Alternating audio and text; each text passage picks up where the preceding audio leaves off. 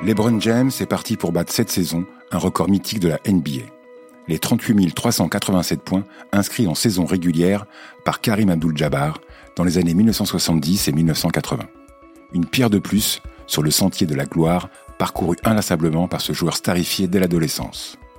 En 20 ans, James s'est forgé un palmarès considérable après avoir connu son lot d'échecs, lesquels font partie intégrante du personnage. C'est cette histoire que nous allons vous raconter en cinq podcasts, de son enfance dans l'Ohio à ses campagnes avec Team USA, en passant par les trois équipes de sa carrière, Cleveland, Miami et les Los Angeles Lakers, qu'il a toutes menées jusqu'au titre NBA. Un récit de Xavier Colombani et Gaëtan de la Folie. I'm LeBron James from Akron, Ohio, from the inner city. I'm not even supposed to be here. Dans ce troisième épisode, nous allons vous raconter comment, après une arrivée ratée à Miami, LeBron James a remporté ses deux premiers titres NBA avec le Heat, imprimant sa marque dans la légende.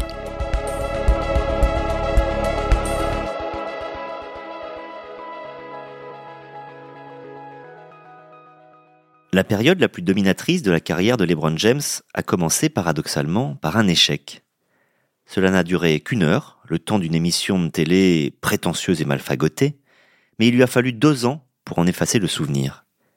Nous sommes à la fin de la saison 2009-2010, alors qu'il vient d'être élu meilleur joueur de la saison régulière de NBA pour la deuxième année consécutive. Il rejoint Bill Russell, Will Chamberlain, Karim Abdul-Jabbar, Moses Malone, Larry Bird, Magic Johnson, Michael Jordan, Tim Duncan et Steve Nash, les neuf légendes qui avaient réalisé pareille performance avant lui. À 25 ans, il est déjà au Panthéon mais il lui manque l'essentiel, un titre de champion. Après sept années passées avec les Cleveland Cavaliers, il est arrivé au constat qu'il lui serait très difficile, voire impossible, de remplir cet objectif en restant dans son état natal, l'Ohio. Il laisse malgré tout planer le suspense. Restera-t-il Partira-t-il? Personne ne le sait au 1er juillet 2010, à l'ouverture du marché, quand il arrive officiellement en fin de contrat avec les Cavs. Les spéculations envahissent les conversations. Dans les médias qui couvrent la NBA, on ne parle plus que de ça. Parmi les franchises NBA, toutes sont intéressées évidemment, mais peu nombreuses sont celles qui ont l'attrait nécessaire pour entrer dans la discussion. Plus rares encore sont celles qui ont l'attrait et la place suffisante dans le salary cap, la masse salariale encadrée par la NBA. La possibilité que James reste à Cleveland n'est pas écartée a priori, mais l'idée qu'il puisse s'offrir une scène digne de son aura, à New York ou Los Angeles, donc Knicks ou plutôt aux Clippers, fait du chemin. Tout indice est bon à prendre, mais son entourage parvient à maintenir le suspense intact. On apprend juste à l'époque que LeBron annoncera son choix dans une émission spéciale diffusée par ESPN le 8 juillet 2010. L'erreur est là. Non dans le choix qu'il va faire, même s'il est très mal vécu à Cleveland, où certains vont jusqu'à brûler son maillot, mais dans la façon de l'annoncer dans le studio du Connecticut où est enregistré ce programme intitulé The Decision, LeBron est visiblement mal à l'aise dans sa chemise trop large, devant un public trop maigre. Imaginée par son conseiller, Maverick Carter, l'émission dure une heure et quart. Elle est d'une longueur inutile. En plus, il faut attendre la moitié avant que le présentateur lui demande enfin où il va jouer. The answer to the question everybody wants to know. LeBron, what's your decision? Um, and this fall, man, this, is very tough.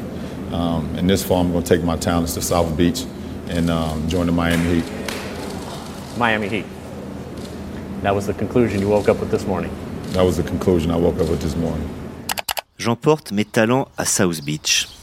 C'est une expression typiquement américaine, mais elle sonne mal, d'autant qu'il bredouille.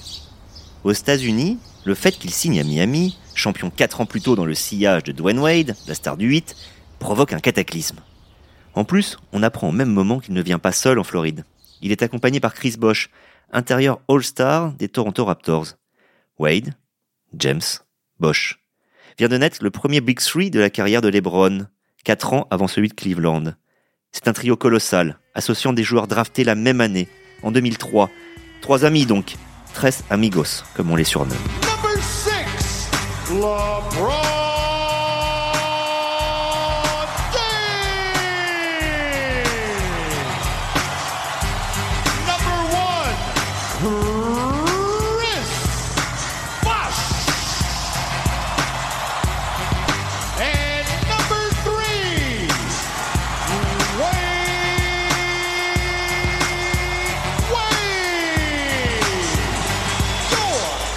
Ce trio, LeBron James n'a pas hésité à faire un effort salarial, même s'il faut relativiser le mot effort. On parle tout de même d'un montant à 8 chiffres.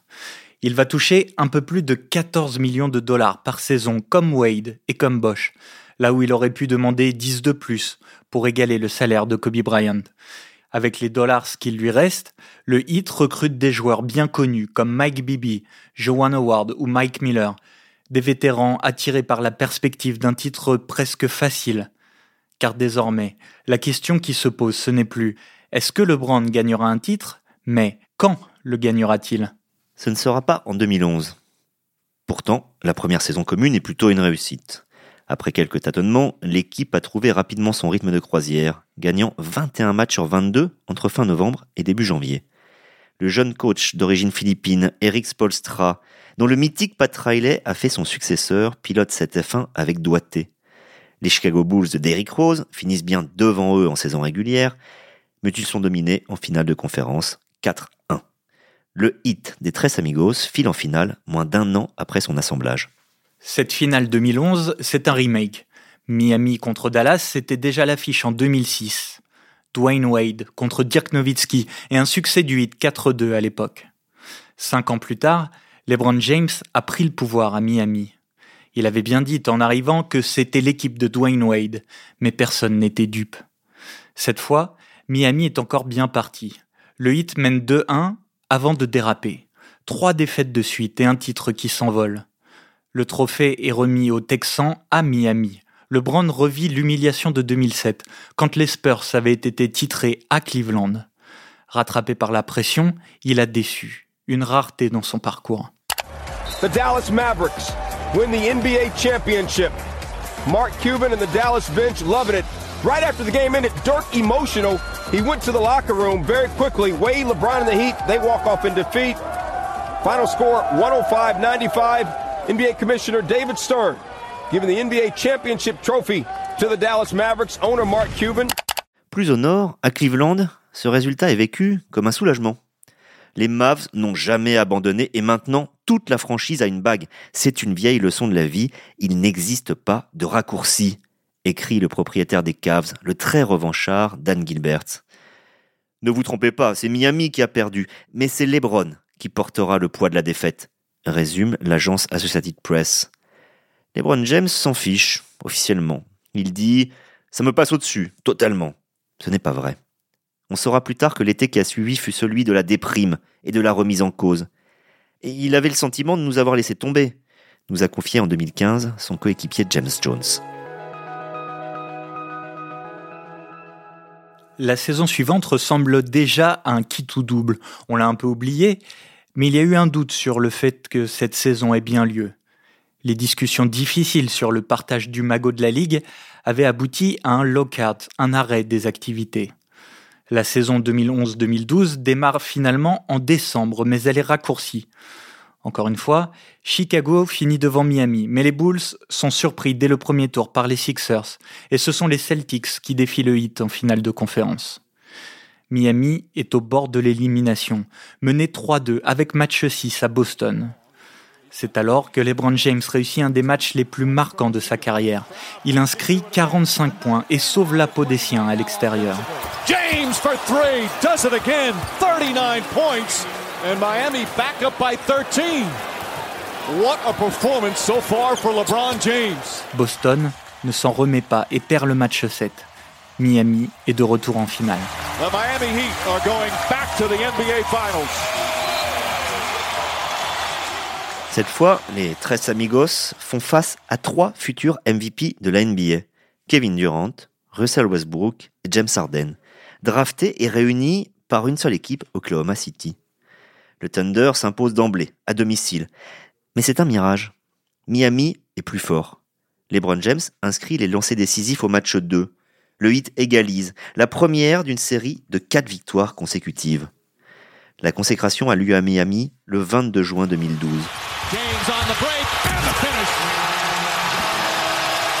Le hit écrase le match 5. LeBron finit en triple-double. Il est élu MVP de la finale et remporte son premier titre. The Miami Heat are once again NBA champions. LeBron James captures that elusive title he so desperately coveted. So here goes the trophy to the 2012 NBA champion, your Miami Heat. Évidemment, c'est un rêve qui devient réalité, dit-il tout de suite, avant d'adresser une pique au proprio des Cavs en lâchant Je n'ai pas pris de raccourci, vous savez, j'ai beaucoup travaillé pour en arriver là. Le hit est définitivement lancé. Il écrase la saison régulière suivante. 66 victoires, 12 de plus que le deuxième à l'Est, New York. James est élu MVP pour la quatrième fois de sa carrière. Les playoffs démarrent fort, 4-0 contre Milwaukee, 4-1 contre Chicago, mais la suite est moins évidente. Il faut sept manches pour éliminer Paul George et les Indiana Pacers en finale de conférence. Sept manches aussi pour battre Tony Parker et les San Antonio Spurs en finale. Le coup près passe même très près. Sans un panier à trois points miraculeux de Ray Allen lors du match 6, les Texans auraient gagné la série.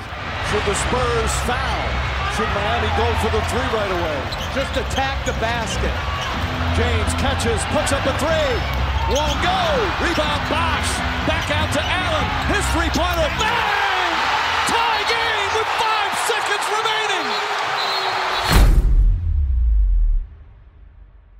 C'est bien Miami qui finalement garde son titre. Et LeBron, son trophée de MVP de la finale. La vie est douce, doit-il se dire, quand il retourne dans sa maison d'un blanc éclatant à West Palm Beach, avec vue royale sur l'Atlantique. Mais la cohabitation de superstars n'en est pas moins compliquée. La quatrième saison de James à Miami, en 2013-2014, est celle des tensions. La plupart des joueurs majeurs de l'effectif arrivent en fin de contrat. Officiellement, LeBron est lié jusqu'en 2016 avec le Heat, mais il a une clause pour devenir libre, s'il le veut, en fin de saison.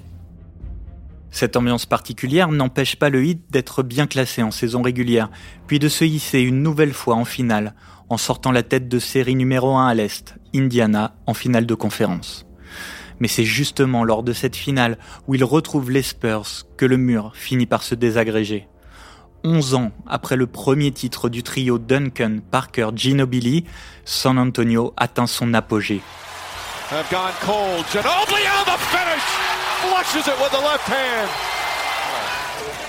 Parker. Oh, beautiful hesitation and floats it in. Who's played the most minutes for the Spurs tonight? Parker again. Another floater, another finish. Le jeu collectif imaginé par l'entraîneur Greg Popovich est une merveille, avec Boris Dio en cerise sur le gâteau. La comparaison entre les deux équipes, ces Spurs si joyeux d'un côté et ce hit sans vitalité de l'autre, fait mal aux Floridiens. Sur les cinq matchs que dure la finale, les Spurs totalisent près de 500 passes de plus que les joueurs du 8, un gouffre et un symbole. Lors du match décisif, survolé par San Antonio, James est le dernier de son équipe à réussir à marquer encore à peu près régulièrement. Et encore, il se fait voler la vedette par un jeune ailier de San Antonio, Kawhi Leonard, élu MVP de cette finale, gagné 4-1 par les Texans.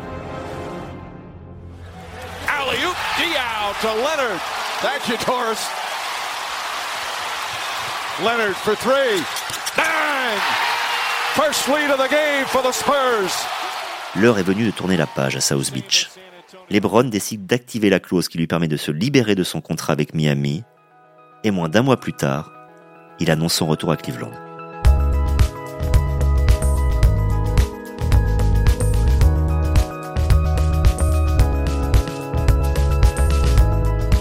Podcast a été écrit par Xavier Colombani et Gaëtan de la Folie enregistré par Antoine Bourlon et monté par Roland Richard, avec une musique originale de Mathieu Roclago et des extraits sonores issus de la NBA et d'ESPN.